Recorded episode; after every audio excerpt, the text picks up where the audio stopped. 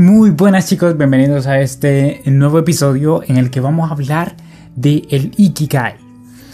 ¿Qué es el Ikigai? El Ikigai en sí es un término japonés que realmente no tiene una traducción exacta al español, sin embargo se le atribuye un significado bastante especial, que es tener una razón por la que vivir.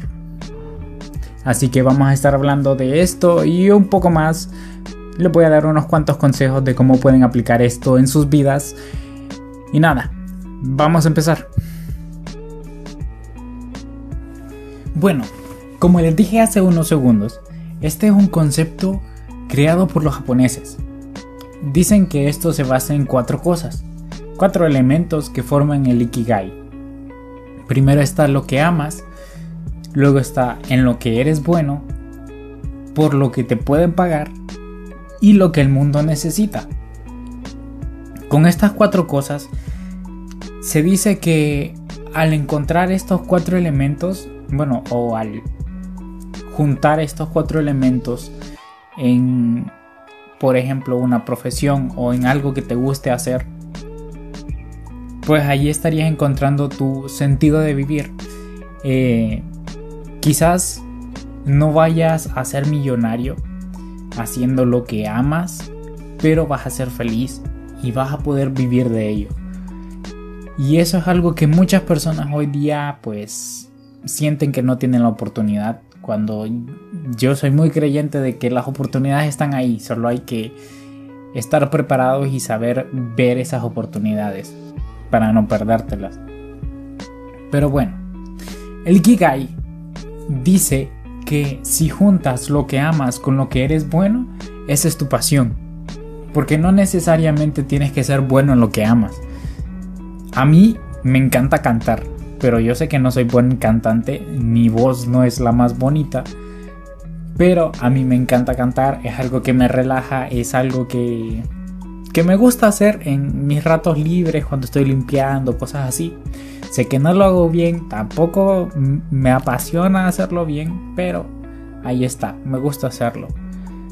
Si juntas lo que amas con lo que el mundo necesita, esa es tu misión. Tu propósito de vida. Tu misión con el mundo, se podría decir.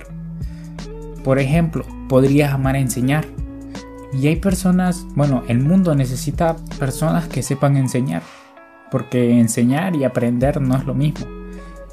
Entonces, hay personas que en el mundo necesitan tener ese maestro que les enseñe su propia manera de, de hacer las cosas y que sea más fácil de comprender para estas personas.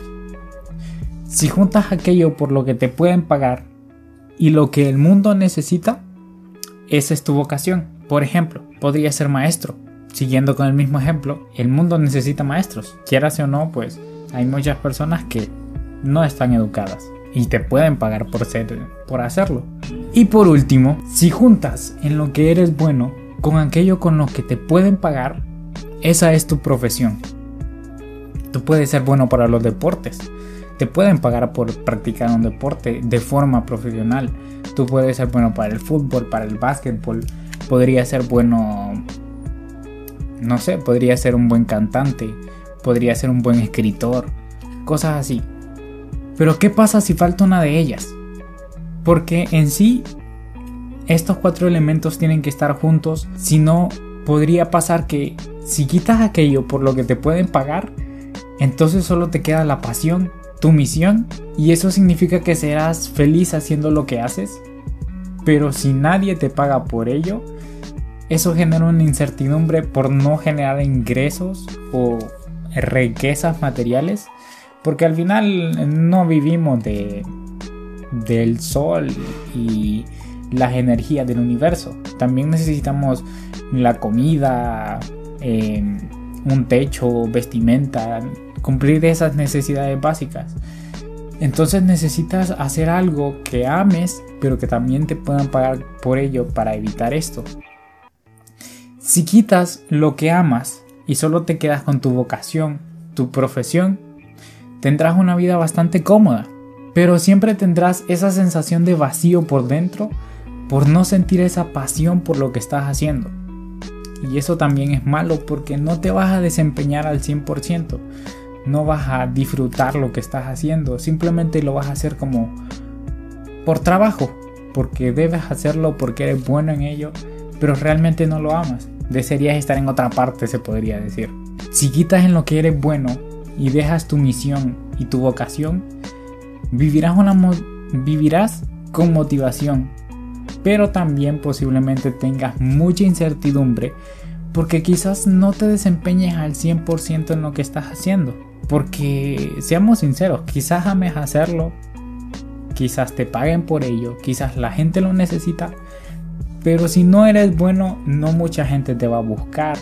Vas a tener a veces sí, a veces no un trabajo, entonces te vas a faltar esa estabilidad y tendrás que hacer un mayor esfuerzo que una persona que sí lo puede hacer bien. Y por último, si quitas lo que el mundo necesita, entonces tendrás satisfacción, pero un profundo sentimiento de poca utilidad en la vida, porque al final nacimos para servir. O sea, si nosotros no servimos, yo siento que, que sentimos un vacío tremendo al sentir que no estamos aportando nada. Sé que hay muchas personas ahí afuera que, no les importa y simplemente viven el día a día. Pero a mí sí. O sea, a mí el tener ese sentimiento de que no estoy aportando nada a mi vida, a, a, la vida de otras personas, que no estoy ayudando en nada, que no estoy siguiendo una meta, me hace sentir muy triste, muy vacío y varias veces caí en una fuerte depresión por ello.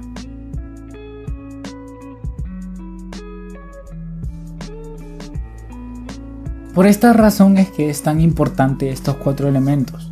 Una vez que los juntes todos, habrás encontrado tu ikigai, tu sentido en la vida. Estarás viviendo con pasión tu vida y generando alegría en otras personas. Y generando alegría en las personas que te rodean, en las personas a las que sirves y sobre todo en ti mismo. Claro, eso si aplicas esta, esta técnica o si aplicas el Ikigai en sí. Porque una cosa es saberlo y aprenderlo y otra cosa muy diferente es aplicarlo. Y por eso tu tarea para esta semana será crear tu propio Ikigai. Y es algo muy sencillo aunque no lo crean.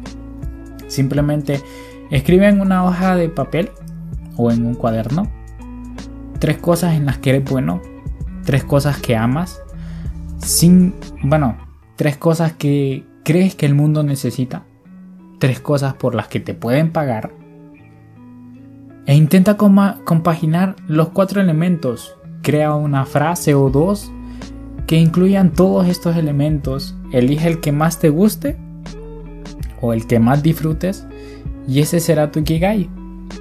Por ejemplo, el mío es simplemente enseñarle a otras personas acerca de educación financiera, mentalidad, enseñarle al mundo o ayudar a miles de personas a salir de su zona de confort.